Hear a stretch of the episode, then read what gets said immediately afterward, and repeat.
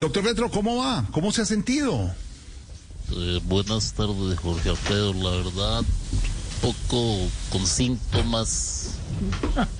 Y sí tengo COVID y eso sirvió para demostrarle a Duque que yo sí tengo cosas positivas. Ah, por lo de claro. Sí, señor. Bueno, los síntomas no han sido muchos. eh, No me atrevería a decir que no he sentido nada.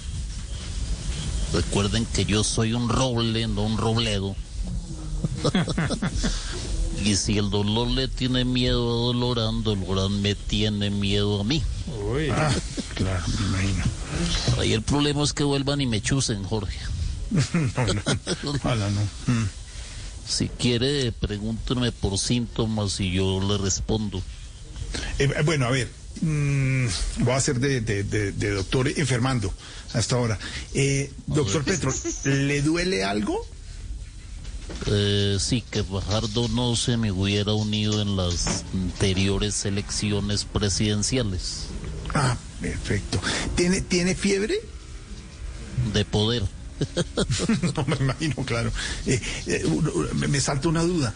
¿Ha tenido algún tipo de alucinaciones, doctor Petro? Claro que sí, ahora lo vi a usted diciéndole que no a una empanada. ¿Sí? No, no, no, no. sí. Hágase revisar. Oiga, oiga, re- respéteme, no atente contra mí de esa forma. Dos minutos, un minuto, doctor Petro, ¿qué le pasó? No, un señor aquí es que echándome alcohol y antibacterial. No, pero eso es bueno. ¿Cuál es el problema? Eso es muy bueno. Pues que todavía no han sacado alcohol y antibacterial marca Ferragamo.